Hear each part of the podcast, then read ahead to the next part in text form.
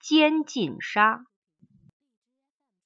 廊桥遗梦》上演之前，有几位编辑朋友要我去看，看完给他们写点小文章。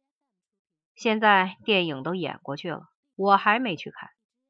这倒不是故作清高，主要是因为围绕着《廊桥遗梦》有种争论，使我觉得很烦。结果连片子都懒得看了。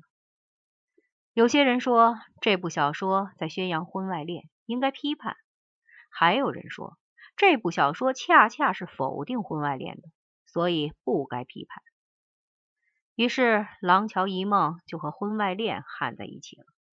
我要是看了这部电影，也要对婚外恋做一评判。这是我所讨厌的事情。对于《廊桥遗梦》，我有如下基本判断：第一，这是编出来的故事，不是真的；第二，就算是真的，也是美国人的事，和我们没有关系。有些同志会说，不管和我们有没有关系，反正这电影我们看了，就要有个道德评判。这就叫我想起了近二十年前的事。当时巴黎歌剧院来北京演《茶花女》，有些观众说这个茶花女是个妓女啊，男主角也不是什么好东西。玛格丽特和阿芒两个凑起来，正好是一对卖淫嫖娼人员。要是小仲马在世，听了这种评价，一定要气疯。法国的歌唱家知道了这种评论，也会说我们到这里演出，真是干了件傻事。演一场歌剧是很累的。唱来唱去，底下看见了什么？卖淫嫖娼人员。从那时到现在，已经过了十几年。我总觉得中国的观众应该有点长进，谁知还是没有长进。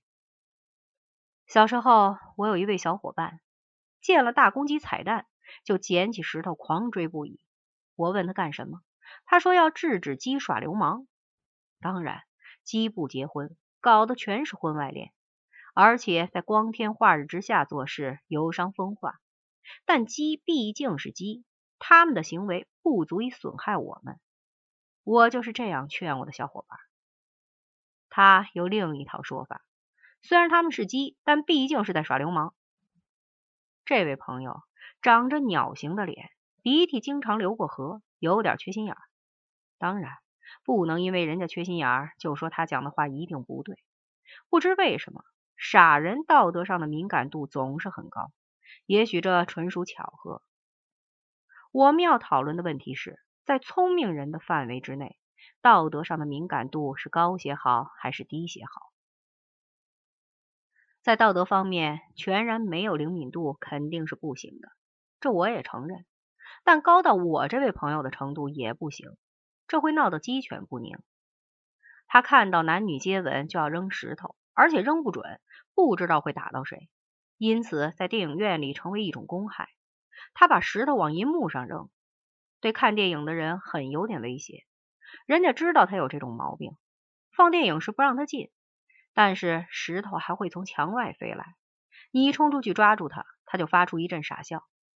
这个例子说明，太古板的人没法欣赏文艺作品，他能干的事只是扰乱别人。我既不赞成婚外恋，也不赞成卖淫嫖娼，但对这种事情的关切程度总该有个限度，不要闹得和七十年代初抓阶级斗争那样的疯狂。我们国家五千年的文明史有一条主线，那就是反婚外恋、反通奸，还反对一切男女关系，不管它正当不正当。这是很好的文化传统，但有时也搞得过于疯狂。宋明理学就是例子。理学盛行时，科学不研究，艺术不发展，一门心思都在端正男女关系上，自然没什么好结果。中国传统的士人，除了有点文化之外，品行和偏僻小山村里二十岁守寡的尖刻老太婆也差不多。我从清朝笔记小说中看到一则记事，比《廊桥遗梦》短，但也颇有意思。这故事是说，有一位才子。在自己的后花园里散步，走到篱笆边，看到一对蚂蚱在交尾。要是我碰上这种事，连看都不看，因为我小时候见的太多了。但才子很少走出书房，就停下来饶有兴致的观看。忽然从草丛里跳出一个花里胡哨的癞蛤蟆，一口把两个蚂蚱都吃了。才子大惊失色，如梦方醒。这故事到这里就完了。有意思的是，作者就此事发了一通感慨，大家可以猜猜他感慨了些什么。坦白的说，我看书看到这里，眼倦沉思，想要猜出作者要感慨些啥。我在这方面比较鲁钝，什么都没猜出来。但是从《廊桥遗梦》里看到了婚外恋的同志，觉得他应该被批判的同志比我要能，多半会猜到蚂蚱在搞婚外恋，死了活该。这就和谜底相当接近了。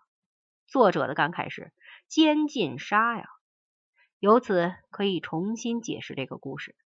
这两只蚂蚱在篱笆底下偷情，是两个堕落分子；而那只黄里透绿、肥硕无比的癞蛤蟆，却是个道德上的义士。